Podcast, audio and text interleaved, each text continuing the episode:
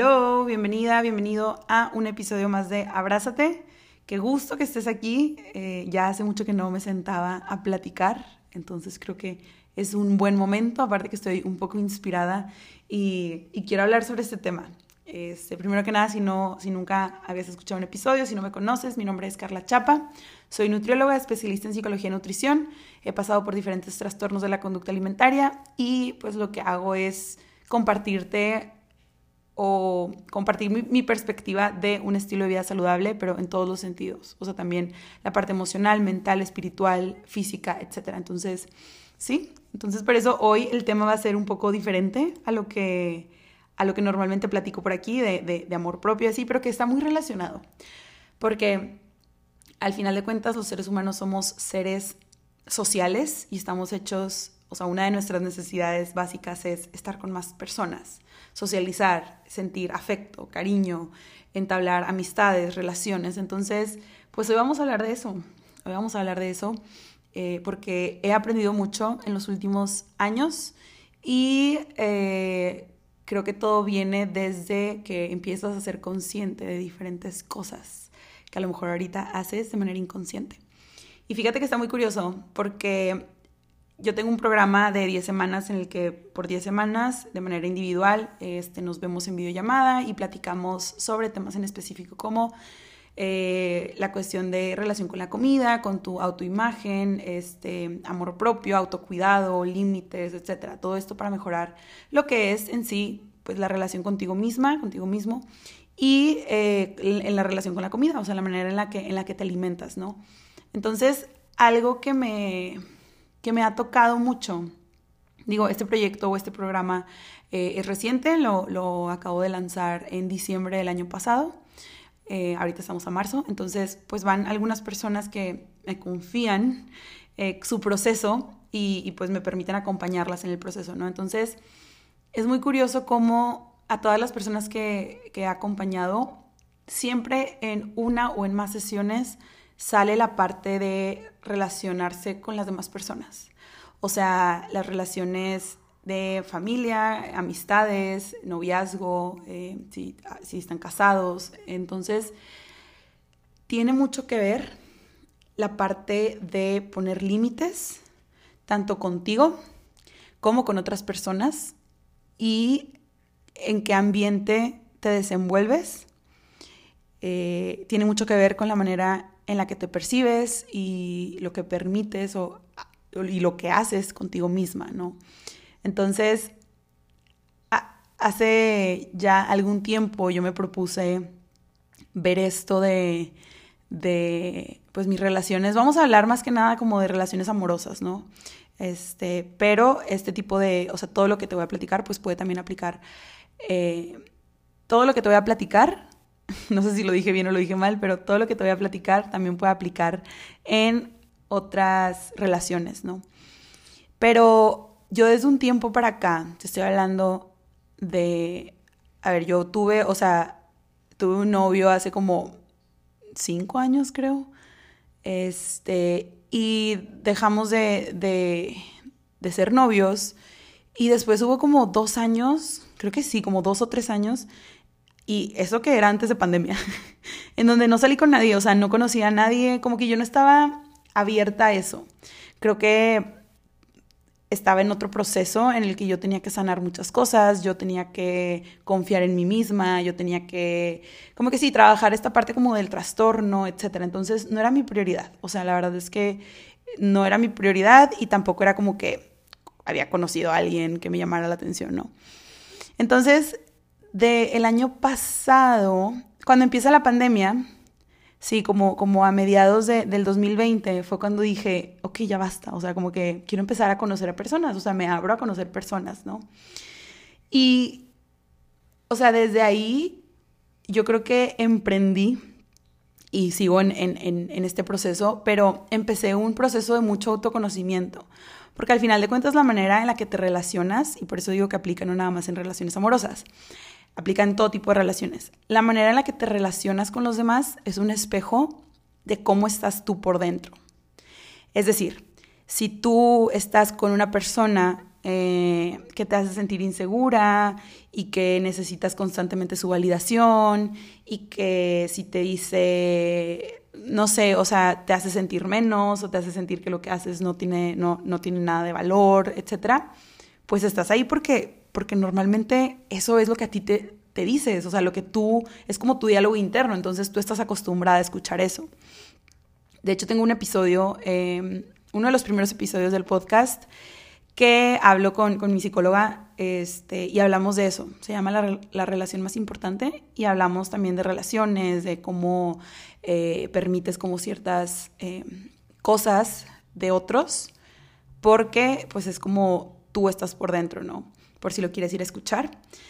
De hecho, algo que dice mi psicóloga ahí es que, y es muy cierto, o sea, tiene mucho sentido, que es como si tú normalmente te tratas en un, supongamos que en un 3, vamos a suponer que la manera en la que te tratas o en la que te puedes tratar está del 1 al 10, ¿no? Donde 10 es súper bien, tú, eres tu mejor amiga y tú te echas porras y confías en ti, etcétera, ¿no? Entonces, si tú normalmente te tratas un 3, de cuenta, pues no eres insegura y, no sé, te hablas cuando te ves al espejo no te gustas y te hablas feo y siempre te estás como criticando y estás como recordándote todo lo que estás haciendo mal, etc., pues obviamente va a llegar una persona que a lo mejor te trate un 5, que a lo mejor a veces te, te, te, demuestra interés y a veces este, te hace sentir un poquito mejor y como que te distraes, etc. O sea, te hace rush de, de inseguridad o no, de estoy y no estoy, que ahorita vamos a platicar de eso. Y como te trata un poquito mejor de lo que tú te tratas, pues te gusta y te quedas ahí. Pero a lo mejor, o sea, a lo mejor sigue, eh, no sé, menospre menospreciándote o, de cierta manera te, hace sentir o, o, se hace la víctima ante ciertas cosas o simplemente pues no, no cubre con lo que tú estás buscando en una relación, pero como a ti te trata mejor de lo que tú te, tú te tratas normalmente, pues te quedas ahí, ¿no? Porque pues te están tratando un 5 cuando tú te tratas un 3. Entonces, básicamente se trata, y lo que yo empecé a darme cuenta, y la verdad, o sea, empecé a darme cuenta a fregazos, que lo que tenía que trabajar primero antes de, salir con gente, o a la par, la verdad es que lo trabajé a la par, era pues la relación conmigo misma. Y cuando lo empiezas a ver desde este lugar de aprendizajes, es decir, que si sales con alguien y a lo mejor hay cosas que no te gustan de esa persona y dejan de salir, pues tienes aprendizajes de que, ok, esto es, a lo mejor antes no sabía que para mí un no negociable era tal cosa, pero ahora lo sé. Y este, a la siguiente vez, pues me voy a dar cuenta más, más a tiempo, ¿no? O sea, como que no lo voy a dejar pasar. Este, vas poniendo como esta parte de, ok, me estoy conociendo en el proceso mientras estoy conociendo a otras personas. Entonces, creo que fue algo a lo que yo me, me, me enfrenté cuando, según yo, yo ya estaba lista para conocer a personas. O sea, que también estaba conociendo partes de mí que no sabía, eh, como, como esto que te digo, límites y cosas negociables y no negociables, etc. Pues yo no lo sabía hasta que empecé a relacionarme con más personas, hasta que empecé a conocer gente, etc. Entonces, la verdad es que son cosas que me han ayudado mucho, o sea, y me ayudaron mucho en el proceso. Ahorita eh, tengo novio y es una relación súper bonita, súper estable. Eh, es todo lo que alguna vez había querido y más, o sea, en cuestión a, cómo nos llevamos, a, a la manera en la que nos comunicamos, este, a la manera en la que me siento segura de decirle cómo me siento, etcétera, ¿no?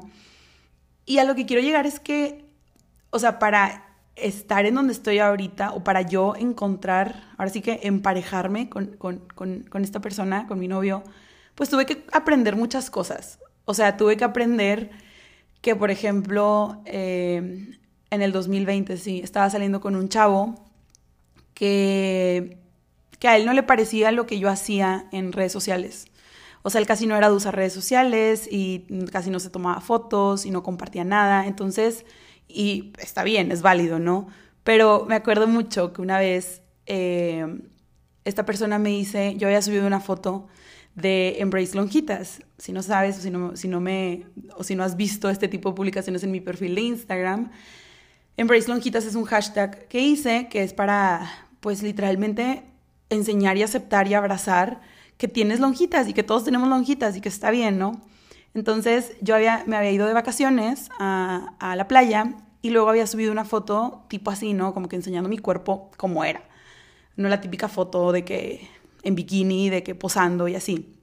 Entonces, una vez estaba con él y me dice que, que se metió, o sea, rara vez se metía a Instagram y que se mete y que ve la foto y me empieza a decir que es que no entiendo por qué, o sea, si es tu trabajo, ¿por qué tienes que enseñar eso? O sea, ¿por qué tienes que salir así en las fotos?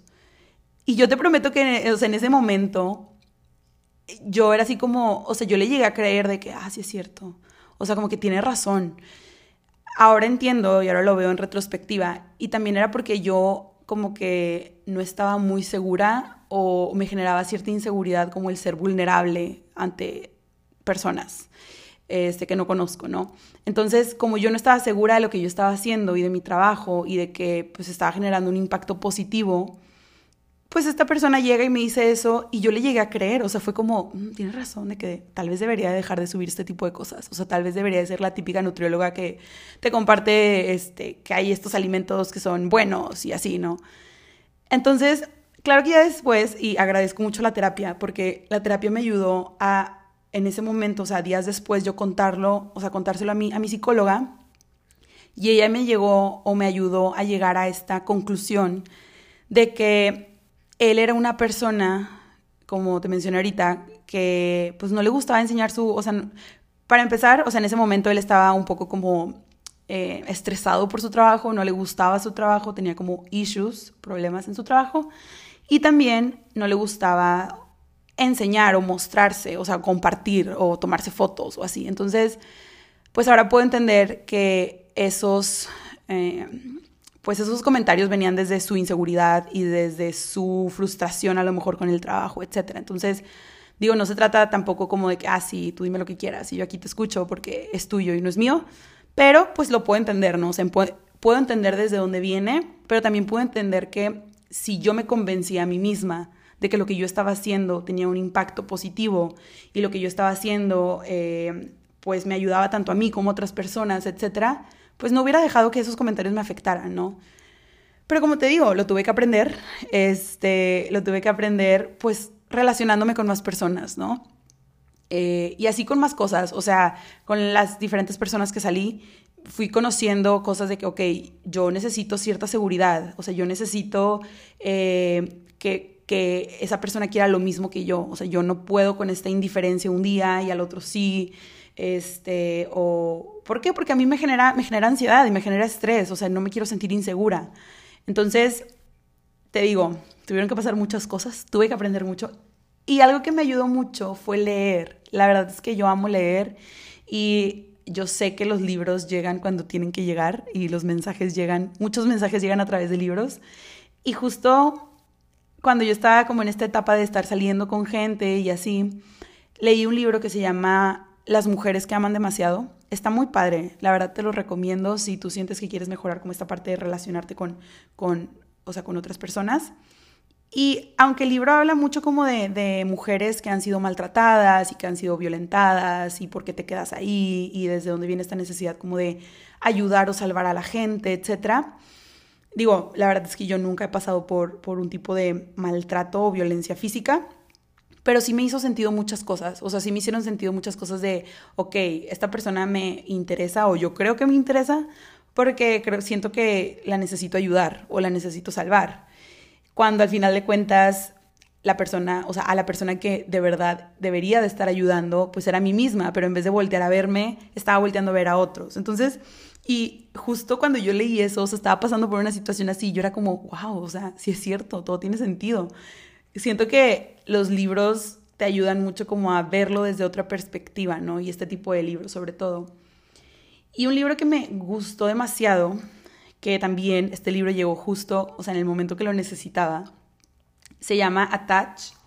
Este es uno de portada blanca con como un corazoncito rojo. Bueno, corazoncito, pero imanes. Digo, si quieres o si tienes duda eh, de cómo encontrarlo o así, me puedes mandar mensajito por Instagram. Pero la verdad es que este libro llegó para, para hacerme entender muchas cosas. Y te quiero compartir un poco de lo que, de lo que aprendí, porque justo de esto también hemos platicado en el programa, o sea, con, las, con mis pacientes que tengo sesiones este, semanales. Y hace mucho sentido el conocerte y el conocer a las personas con las que te estás relacionando. ¿Para qué? Para que tú sepas qué es lo que necesitas, qué áreas obviamente necesitas tú trabajar, pero también qué esperas o qué te hace sentir bien que hagan las otras personas, o sea, las otras personas que te estás con las que te estás relacionando, porque al final de cuentas tú o sea, la idea es que tú primero te, o sea, como te estaba diciendo ahorita, que te conozcas, que cubras tus necesidades, que, que tú este, te lleves bien contigo misma, que seas tu mejor amiga, etc. Y que tú te trates un 10 para que así el día de mañana que conozcas a una persona que te interese y tengan este, intereses en común y etcétera, o sea, que estén saliendo o así, pues esta persona debe llegar y debe de sumar a tu vida. O sea, debe ser como, ok, yo estoy un 10, pero contigo me siento, o sea, de 10 para arriba, ¿sabes? O sea, llegas para, para sumarme y, y quiero crecer contigo y quiero como compartir esto contigo, lo bien que me siento contigo, ¿no? Entonces, este libro, el que, el que te digo, Attach, cuando yo lo empecé a leer también, o sea, estaba como en este proceso de conocer gente y salía con ellos, y, o sea, con chavos y así, ¿no? Y está curioso porque, o sea, a la par, porque, la, o sea, la, la cuestión o la historia con, con mi novio ahorita, o sea, con mi novio, la historia de cómo se dieron las cosas, la verdad está muy, muy padre. Este, porque literalmente éramos amigos, o sea, empezamos a hablar y empezamos siendo literalmente amigos. Y eso me ayudó mucho porque ahorita, o sea, ahorita que te platiqué los tipos de apego, pero yo tengo, yo tengo un apego ansioso. Entonces, yo cuando conocí a alguien que a lo mejor me atraía y que a lo mejor yo quería que funcionara o así, pues yo era como, me moldeaba, por así decirlo, o a lo mejor como que me daba, o no decías algo para no verme muy intensa, o típico cuando estás conociendo a alguien, ¿no? Y que quieres quedar bien. Eh, y, y con él, o sea, como con él no tenía la expectativa de nada así, o sea, de ninguna relación amorosa pues yo fui yo, 100% desde el principio, y yo le platicaba como de todo lo que iba aprendiendo del libro, y le platicaba de los chavos con los que salía, y lo que iba aprendiendo, y así. Y me gustó que, o sea, a la par, o sea, mientras lo iba conociendo, me, me fui dando cuenta que él tenía un tipo de apego seguro. Que de eso es lo que te quiero hablar.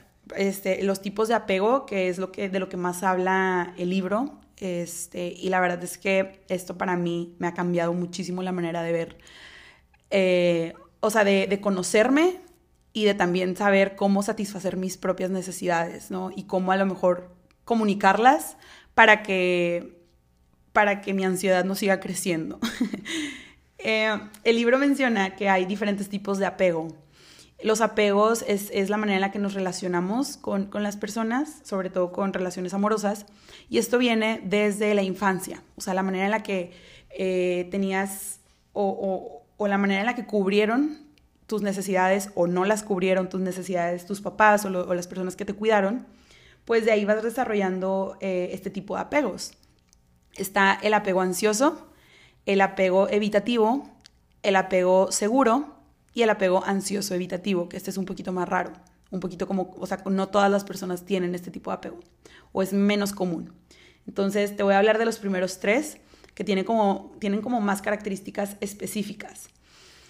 Y como su nombre lo dice, el apego ansioso, o sea, las personas que se relacionan desde un lugar ansioso, tienden a buscar aprobación en otras personas, tienden a buscar intimidad, a buscar como esta parte de, ok, de abrirme, de ser vulnerable, de compartir, de, de buscar seguridad, de buscar eh, que te refuercen, eh, a lo mejor, suelen ser como personas a lo mejor como un poco inseguras, entonces estás buscando que la pareja o la otra persona te refuerce eso. Las personas que tienen o que tenemos apego ansioso, nos resulta mucho más fácil el, o sea, cuando pasa algo, no sé, en, no sé, supongamos que estás saliendo con una persona y a lo mejor la persona te deja de hablar. Entonces, a las personas de apego ansioso, tienden a culparse. Es como, ok, ¿qué, hice mal? ¿Qué puedo hacer diferente? Entonces déjame le hablo, o es que no me ha contestado, y es que entonces pensó que yo hice esto. O sea, solemos pensar demasiado, solemos creer que todo es personal y, y le damos muchas vueltas al asunto. ¿Y por qué es esto? Porque mientras tú creas, o sea, tú como persona con apego ansioso, mientras tú creas que tú hiciste algo, tú tienes el control para poder cambiarlo, cambiarlo entre comillas, porque en verdad probablemente tú no hiciste nada. Pero así funciona tu mente y es como, ok, entonces yo tuve la culpa y yo hice esto, entonces la siguiente vez no voy a ser tan intensa o la siguiente vez este, voy a, a actuar indiferente, pero al final de cuentas como volvemos a nuestros mismos patrones porque al final de cuentas como te digo, los apegos vienen desde que estábamos chiquitos, entonces desde chiquitos eh, puedes tener algunas heridas de la infancia de las que no seas consciente, como la herida del rechazo, del abandono, y que cuando la persona que tú estás, con la que tú estás involucrándote amorosamente, eh, cuando la persona muestra un límite o, se, o o te deja de contestar por X o Y, pues tú recuerdas esos momentos de manera inconsciente y por eso como que revives toda esta ansiedad y toda esta inseguridad y esas heridas. Este, hay, creo que hay un libro que es de las heridas, este, heridas infantiles, creo que se llama, eh, que está, está, muy, o sea, está muy interesante como conocer cuáles son y reconocer también cuáles tienes tú, para saber que al final de cuentas, como te digo, no se trata de que busques a alguien para que te ayude a sanar esas heridas. Se trata de que tú empieces a preguntarte qué puedes hacer para sanar esas heridas. ¿Qué puedes hacer como para ser tu propia mamá este, de esta niña interior que está herida y que tú necesitas sanar? Entonces, creo que las personas de apego ansioso tendemos como a esperar que otra persona venga y nos ayude a sentirnos seguros y a sentirnos confiados, ya que todo se resuelva, ¿no? Entonces, este es el tipo de apego ansioso, que como te digo, es el que yo tengo o del que yo, desde donde yo me suelo relacionar de manera inconsciente. Y ahorita te voy a contar como lo que he ido haciendo como para, para hacerlo consciente, para compartirlo, tipo ahora que estoy en pareja y, y también pues cómo irlo, o sea, cómo ir haciendo introspección, cómo me ha servido a mí, ¿no? El otro tipo de apego es el apego evitativo. Y este apego es pues casi casi todo lo contrario que el ansioso. En este tipo de apego las personas lo que buscan, o sea, es literalmente los que le tienen miedo al compromiso. O sea, que cuando empiezan a ver que las cosas se están poniendo serias, que está habiendo intimidad, que está la otra persona compartiendo sentimientos y te está teniendo confianza, etc., son estas personas que ponen su distancia. Son estas personas que eh, te dejan de hablar o un día te muestran interés y al día, y al día siguiente no. Son estas personas que eh, te gustean y que no saben cómo decírtelo, entonces prefieren dejar de hablar. Eh, son personas que, que sí, o sea, que literalmente ellos están bien o dicen estar bien al estar solteros, o sea, como que no les gusta el, el compromiso. Entonces, ¿qué pasa cuando cuando una persona ansiosa y una persona de apego evitativa se juntan o empiezan a salir o así. La verdad es que son el combo perfecto para el desastre, para una relación tóxica. ¿Por qué? Porque, o sea, entre los dos se están detonando o triguereando sus, sus cosas por trabajar o sus, inseguridades o lo que los, sí, las cosas que los triggerean. Es decir, cuando la persona ansiosa busca intimidad, lo que hace una persona de apego evitativo es que quieren mantener distancia emocional y física, o sea, se alejan. Cuando una persona ansiosa está como alerta y susceptible ante, ante cualquier síntoma de, de rechazo, la persona con apego evitativo lo que hace es enviarte señales confusas. Un día sí te hablo, al otro día me desaparezco. Cuando la persona ansiosa no sabe cómo decirlo, cómo comunicar o cómo expresar lo que está sintiendo, porque tiene miedo al rechazo y tiene miedo a que te vayas y tiene miedo a que creas que es muy intensa, etc. Las personas evitativas no tienen, o sea, no, no pueden al final de cuentas nadie te puede leer la mente, ¿no? Pero no son, no son, o sea, no leen bien estas señales de, inseguridad. Y al igual, o sea, si piensan o si te ven como insegura, pues saben que no es su responsabilidad, ¿no? Y se alejan. Eh, las personas ansiosas necesitan o les hace bien sentirse seguras, sentirse queridas, o sea, que les estén recordando constantemente esto. Y eh, las personas con apego evitativo, pues hacen lo contrario, es como, no, o sea, yo no quiero, no quiero nada, o sea, yo evito todo tipo de compromiso. Entonces, también, por ejemplo, y la más común es que las personas con apego ansioso tienden a querer saber qué está pasando, ¿no? O sea, cuando estás saliendo con alguien y es como, ok, es que ¿qué somos? O sea, yo necesito saber que te gusto este, y que estamos en la misma página y que queremos lo mismo, etc.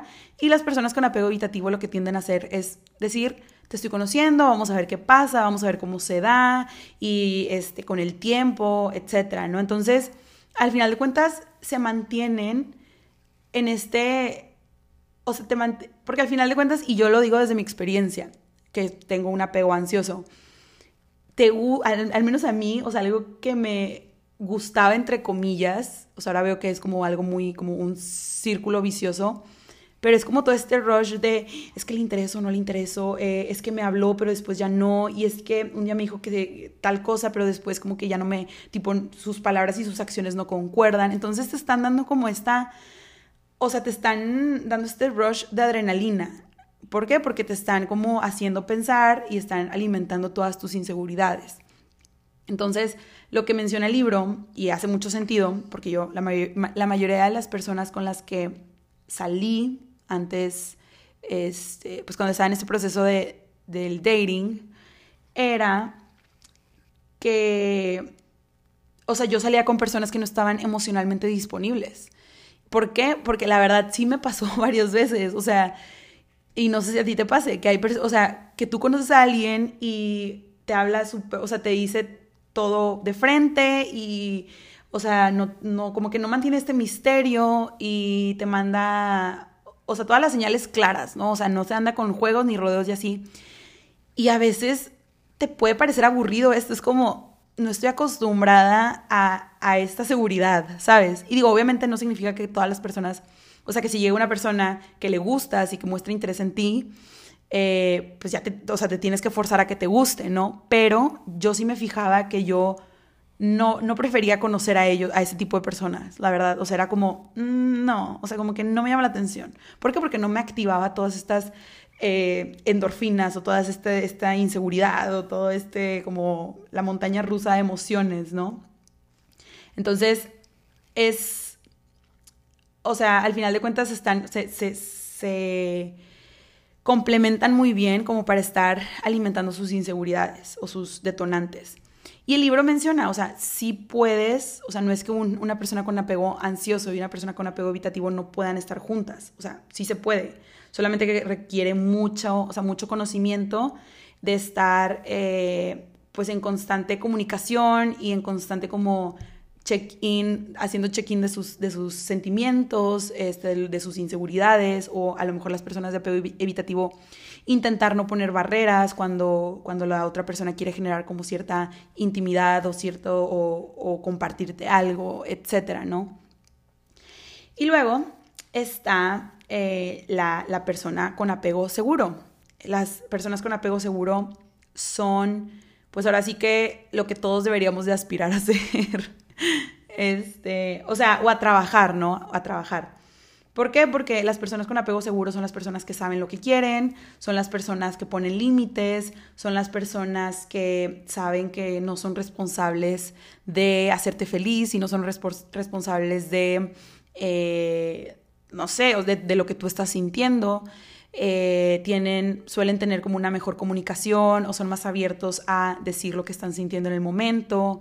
Eh, sus intenciones son claras, este, pueden, o sea, pueden crear esta intimidad, ¿no? Entonces, al final de cuentas, eh, lo que hacen es darte, o sea, por ejemplo, a cualquiera de los otros dos apegos, el evitativo o, el ansioso, pues le dan esta seguridad de que, ok, o sea, aquí estoy, ¿sabes? Eh, por ejemplo, los aquí estoy viendo en el libro, porque aquí lo tengo, eh, algunas características tanto del apego evitativo, el apego ansioso y el apego, este, y el apego seguro, ¿no? Entonces, el apego evitativo lo que hacen es que se sienten, se sienten sofocados, o sea, cuando estás como creando este, este vínculo, empiezan a sentirse sofocados, eh, empiezan como a, a, decir que, o sea, que no están listos para una relación, que, este, no sé, como que se tienden a autosabotear, como tienden a autosabotear las relaciones. Eh, son muy críticos, eh, no quieren a lo mejor mucho contacto físico para no generar estos, esta relación o esta intimidad, eh, te gustean, etc. Las personas con, con, apego ansioso lo que hacen es poner a la, a la, pareja como en un pedestal, o sea, creen que no tiene, que no tiene ningún defecto, eh, te sientes chiquita o te haces menos a comparación de tu, o sea, de tu pareja, porque sientes que tú tienes la culpa de todo. Eh, siempre que tienen una pelea, tú asumes la culpa. Este, tú sientes como esta, o sea, las personas con apego ansioso sienten como esta montaña rusa de emociones. Y eh, lo que hacen las personas seguras, pues es que, como te estaba diciendo ahorita, eh, muestran que están disponibles, muestran sus señales claras, no se andan con juegos, eh, tienen buena comunicación, no te... O sea, saben hablar durante también un conflicto, etc. Entonces, aquí, o sea, lo que menciona el libro, y sí es muy importante, es como ir reconociendo tanto tú, de qué manera te, te relacionas con las demás personas o con, o con o sea, las personas que estás saliendo o con tu pareja. Y qué apego tiene también este, tu pareja, ¿no? O la persona que te, que te llama la atención.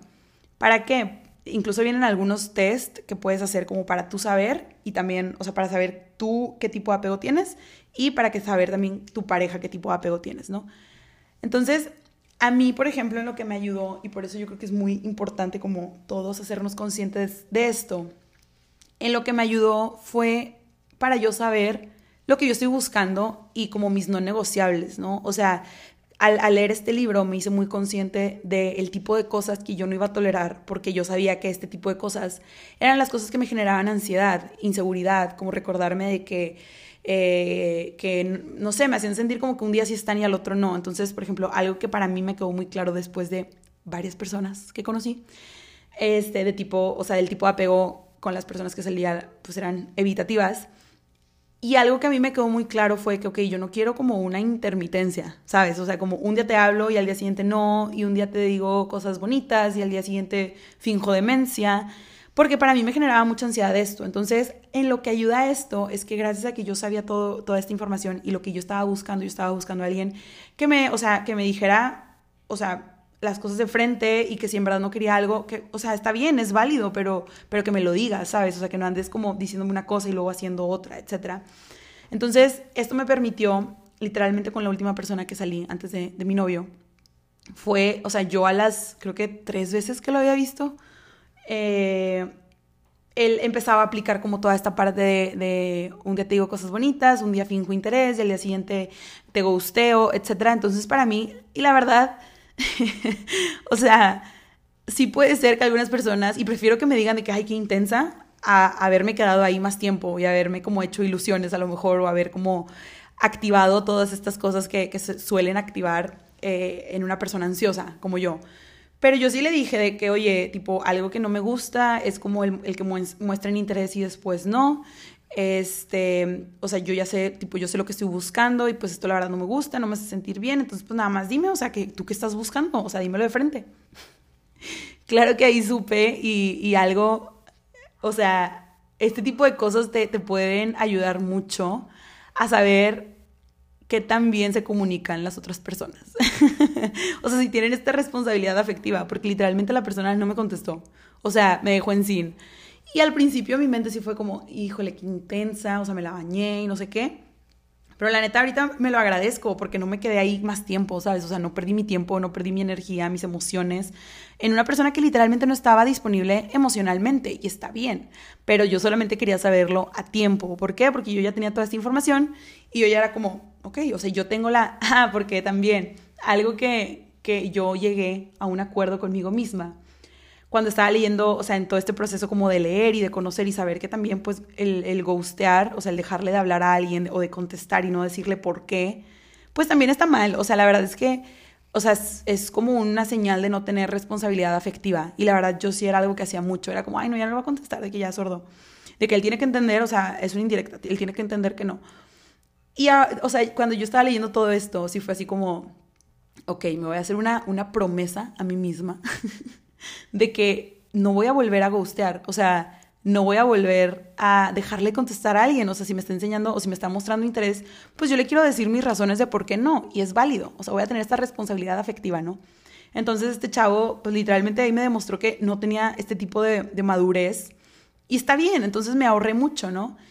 Ya con la, me acabo de acordar, que luego conocí a otro, otro chavo, o sea, antes de mi, de mi novio, y con este chavo, o sea, él me mostraba interés, pero la verdad, pues no, no congeniábamos, o sea, como que no había este clic.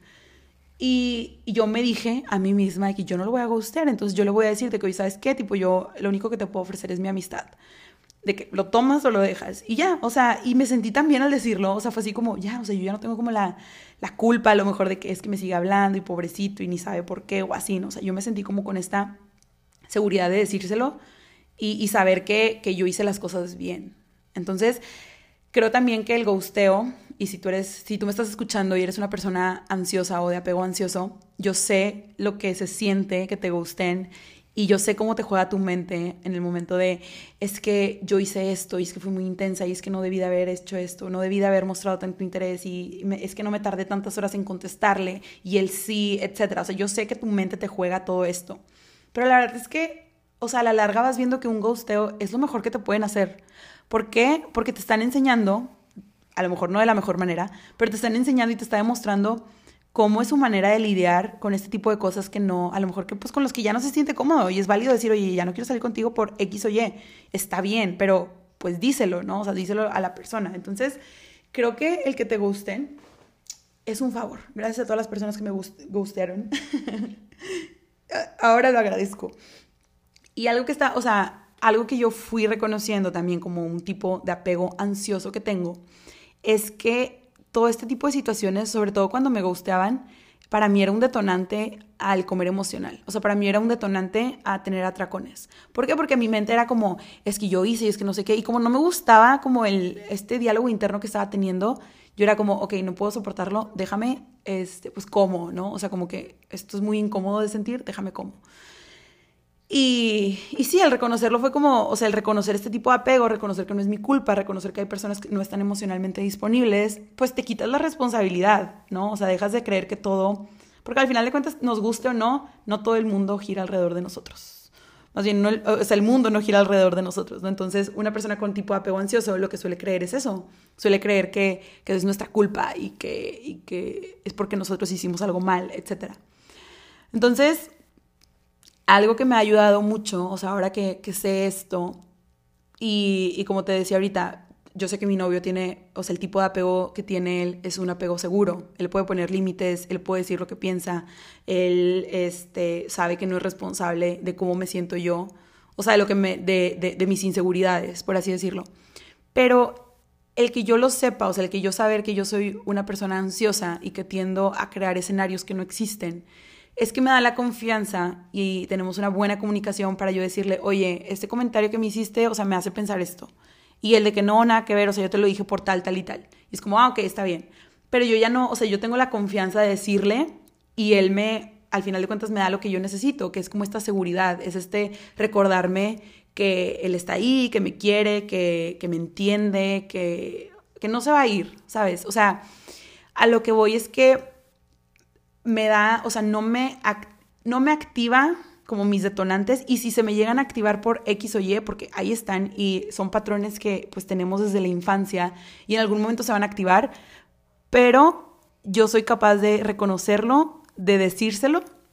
O sea, si en algún momento es como, ok, esto me hizo sentir así, pues que él me pueda como dar su punto de vista y su opinión y lo que él quiso eh, decir con ese comentario a lo mejor, pero también a mí me recuerda que, ok, o sea, esto es mi responsabilidad trabajarlo, es decir, es mi responsabilidad, no sé, que si yo estoy sintiendo, eh, a lo mejor supongamos que él no me pone atención, pues esto significa que es porque yo no me estoy poniendo suficiente atención y yo tengo que ver qué necesidades me están faltando yo, o sea, de cubrirme a mí misma antes de querer que otra persona me las cubra. Entonces, o sea, si tú estás soltera, ¿tú crees que esto termina? ¿O tú crees que, o sea, que, quieres conseguir pareja? Y es válido, ¿eh? O sea, es válido querer decir, oye, yo quiero estar con alguien, quiero crecer con alguien, quiero compartir momentos con alguien, etcétera, porque es muy bonito. Pero tú piensas que termina cuando ya conoces a la persona y andan y tienen una relación y así. Pero la verdad es que no. O sea, la verdad es que es un constante, o sea, una relación y una relación madura y, y, y que quieres crecer y que quieres que sea estable y que quieres que dure y que quieres que los dos estén bien, etcétera, pues tiene que tener conversaciones incómodas, tiene que tener diferencias, tiene que tener esta parte de, bueno, es que yo me siento así, tú cómo te sientes, tiene que tener límites, tienes que hacer mucha introspección, o sea, es un constante, o sea, sigues, al final de cuentas te sigues conociendo, o sea, así como te conoces cuando estás eh, dateando, cuando estás saliendo con gente, te sigues conociendo eh, con, mientras estás con una pareja. ¿Por qué? Porque estás, no sé, a lo mejor reconoces, y esto fue algo que a mí me pasó esta semana, de hecho, fue un día, o sea, un día dije, quiero grabar episodio de este podcast y en la noche me hizo clic esto que te voy a compartir y fue como, wow, o sea, lo puedo compartir, es un, o sea, es un buen ejemplo para compartirlo y tengo que trabajarlo, ¿no?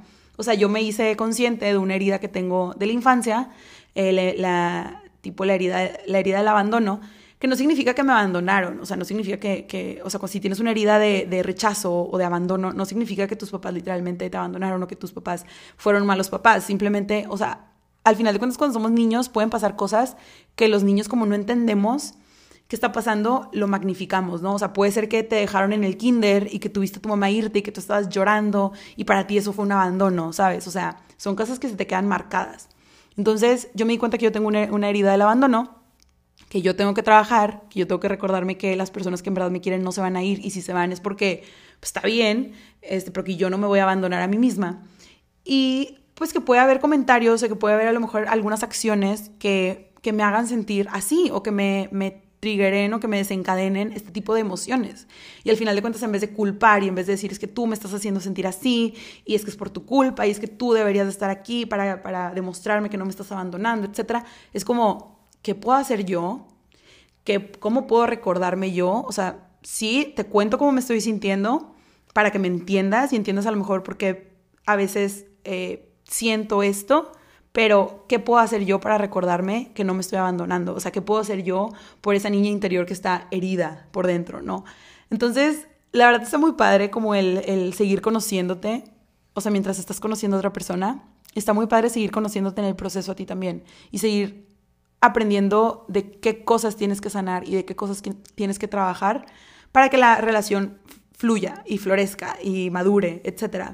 ¿Por qué? Porque una relación, o sea, si no está esta madurez emocional y esta comunicación efectiva, lo que luego sucede es que empiezan pues a quedarse sentimientos ahí guardados y, e inseguridades y a lo mejor empiezas a revisarle el celular o a desconfiar de él porque tus inseguridades se están proyectando en él etcétera. Entonces, la verdad es que es un tema que me gusta mucho porque es algo que he puesto en práctica los últimos dos años eh, y sigo poniendo en práctica porque aunque tenga novio es algo que o sea, es como un constante check-in y autoconocimiento. Y si tú quieres aprender más de esto o, por ejemplo, tomar el test y así que te mencioné, pues puedes leer los libros que te, que te acabo de decir. Se llama Attach, como quiera lo voy a dejar en, el, en la descripción de este episodio. Y el libro también de Las mujeres que aman demasiado también me gustó mucho. Este, cuéntame qué te pareció, cuéntame porque a mí me encanta hablar de esto y yo puedo hablar mucho, mucho tiempo de esto.